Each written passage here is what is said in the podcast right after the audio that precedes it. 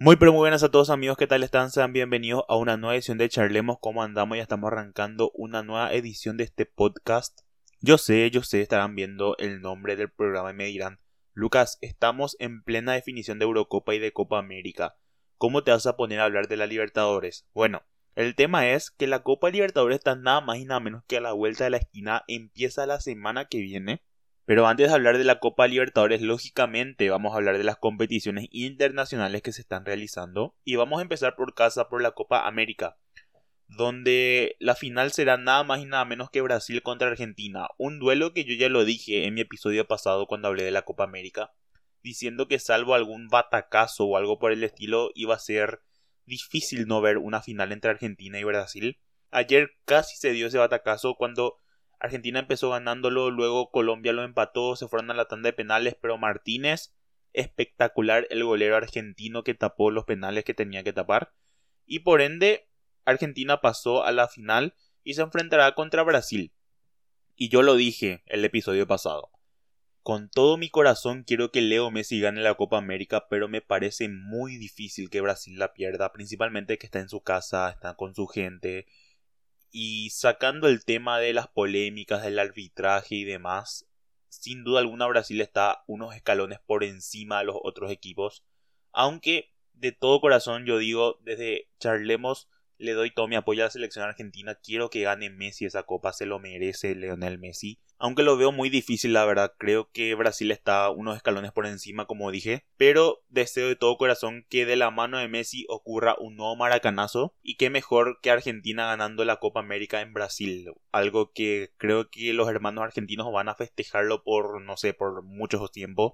Ganarle en su casa a Brasil la Copa América va a ser un logro y de la mano de Leo Messi con Martínez, con el gran equipo que está armando, que no está convenciendo dentro del todo Scaloni, pero se merecen. Creo que desde la camada del 2014 ya hace rato Argentina se merecía una Copa América. Y por el lado del viejo continente, ayer Italia encendió su pase a la final de la Eurocopa, ganándole a España por la definición de penales, luego de que Italia empezara ganando pero a los 80 minutos justamente el más criticado de España, Álvaro Morata, se convirtió de villano aéreo marcando el gol y dando un respiro a España, dándole la posibilidad de seguir soñando con la clasificación.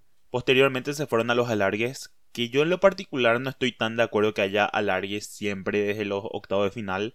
Acá en América, por ejemplo, en Sudamérica para ser más específicos, tanto en Libertadores Sudamericana como en Copa América vamos directamente a los penales y en la final recién se hacen los alargues, que para mí me parece correcto eso. Si bien es cierto, los alargues fomentan más el espectáculo, da más partido y demás, muchas veces es contradictorio, contraproducente, porque normalmente ayer, por ejemplo, el partido de Italia contra España, salvo el primer tiempo, luego ya ellos estaban esperando nomás que termine el partido para ir a la definición de penales. Aparte que en cierto punto empaña el espectáculo de las finales de vez en cuando el tema de venir ya con alargues los equipos, como por ejemplo el caso de Croacia en el Mundial 2018 que llegó muerto para la final, luego de pasar cuartos y semifinales por alargues. Lo mismo pasó en el año 2011 con la selección paraguaya que llegó a la final sin ganar un solo partido a base de empates y en cuartos y semifinales se fueron a los alargues, luego a los penales. Y en la final contra Uruguay la selección paraguaya llegó muerta a ese compromiso donde Uruguay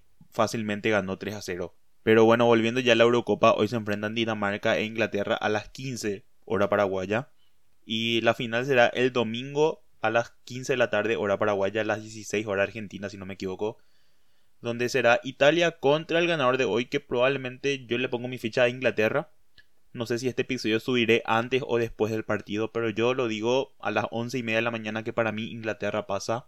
Pero la campeona de la Eurocopa sin duda alguna para mí va a ser Italia. Yo voy con Italia para que sea campeona de la Eurocopa año 2021. Ya centrándonos en el episodio de hoy hablaremos sobre la Copa Libertadores como dije en la introducción. Rápidamente repasaremos las llaves. Flamengo se enfrentará a Defensa y Justicia, Inter se enfrentará a Olimpia. Este cruce recordemos que se dio ya en la fase de grupos. Vélez Arfiel contra Barcelona y Guayaquil Cerro Porteño contra Fluminense por un lado de la llave. Acá rápidamente puedo ver que se puede dar en semifinales el cruce de Flamengo contra Fluminense o Cerro Porteño contra Olimpia. Por la otra llave, Boca Juniors contra Atlético Mineiro, River Plate contra Argentinos Juniors, Boca y River se pueden cruzar en cuartos de final. Racing contra Sao Paulo y Universidad Católica contra Palmeiras.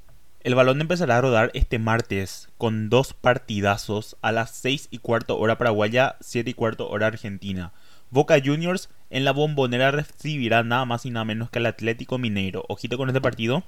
Atlético Mineiro fue el mejor de la fase de grupos. Boca Juniors, si no es el más grande del continente, es el segundo o el tercer más grande de América con lo cual es un partido para alquilar balcones. Creo que más que nada en Boca ahora mismo pesa la historia y Atlético Minero en la actualidad.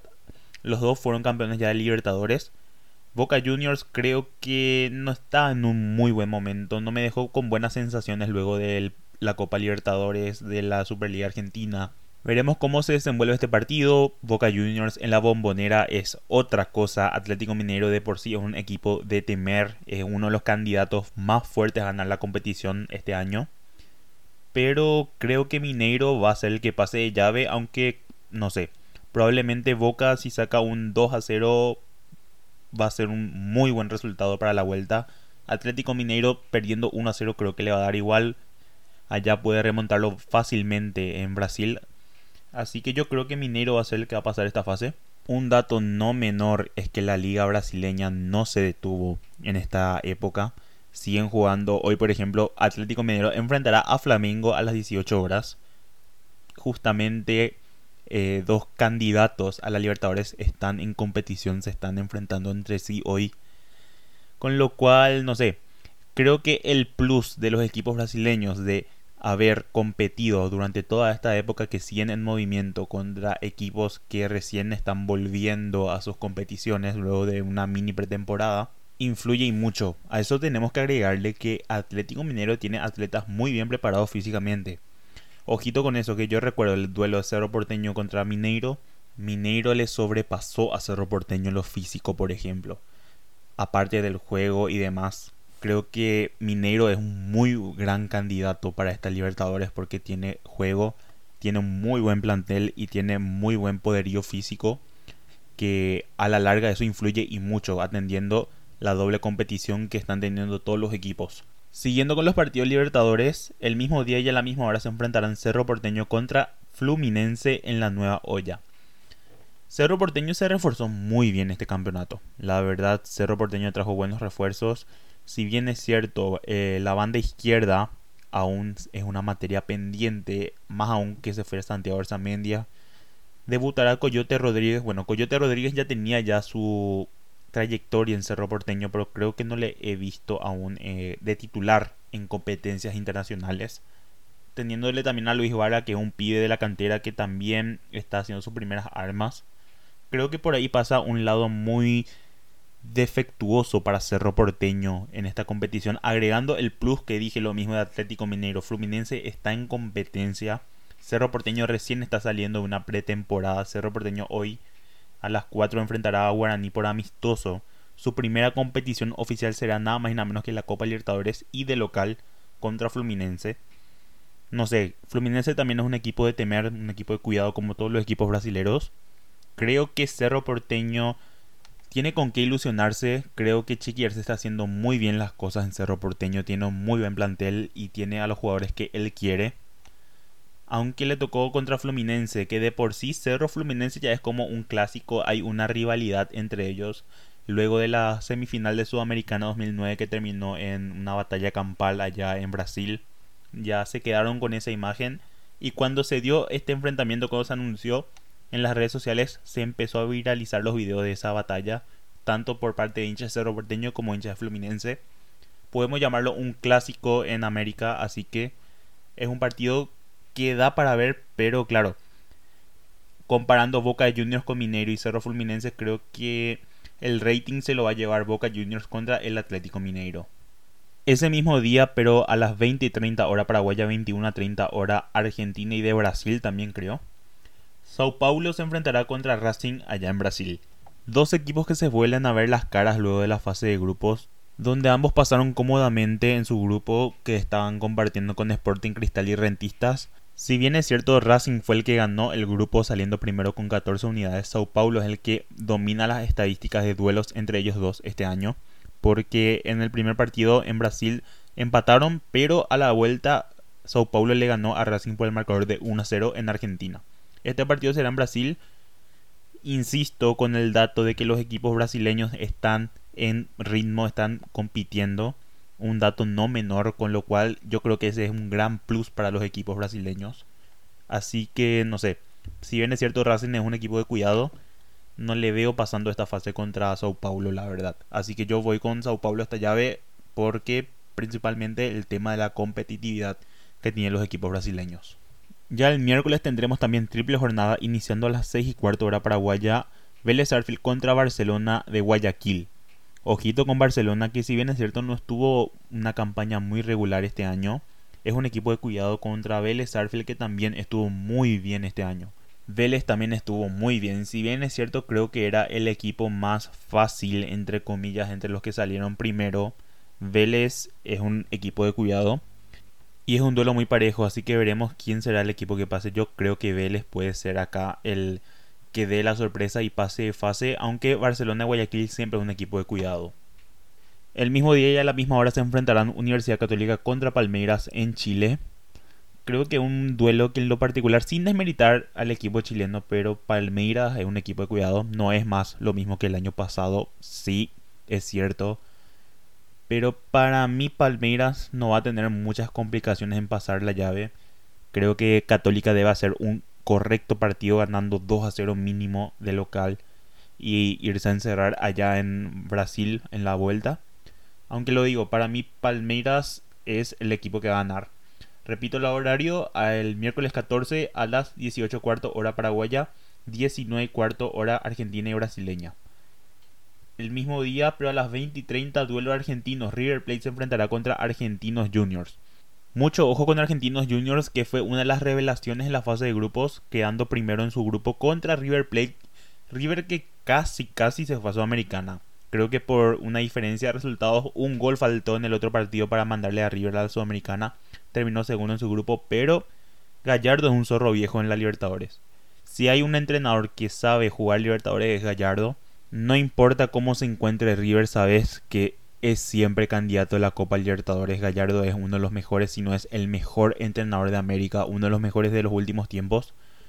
Con lo cual, bueno, con eso básicamente ya saben mi respuesta. Creo que River va a pasar. Argentinos Juniors hizo muy buen papel en la fase de grupos.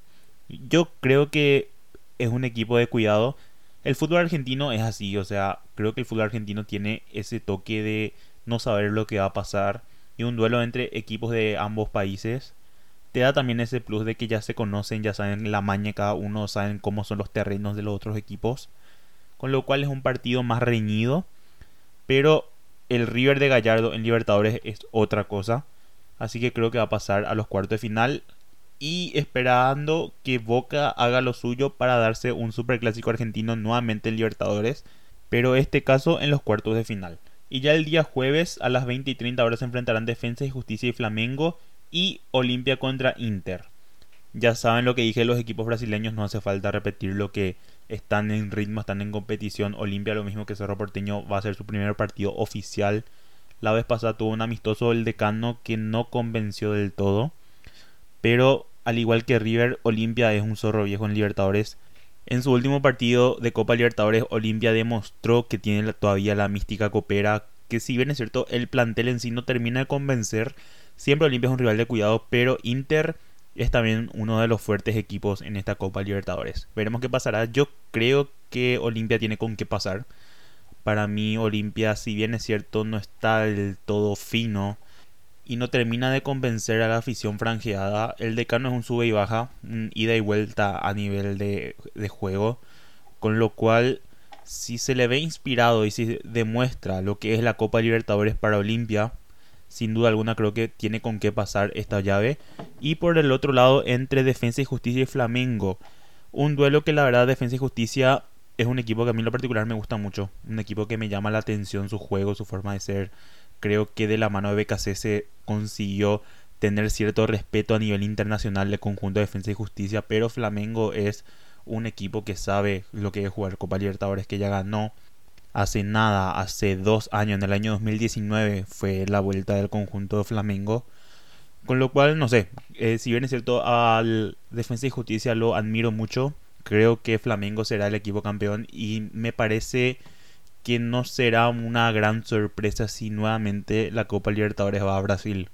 En vista que los equipos brasileños están, al igual que la selección, los equipos brasileños creo que están en un nivel superior, pero en Copa del Mundo aún da que desear el funcionamiento de los equipos brasileños. Que ojo con el Chelsea, apuntando ya a una eventual final nuevamente entre Sudamérica y Europa en la final de la Copa del Mundo de clubes, obviamente.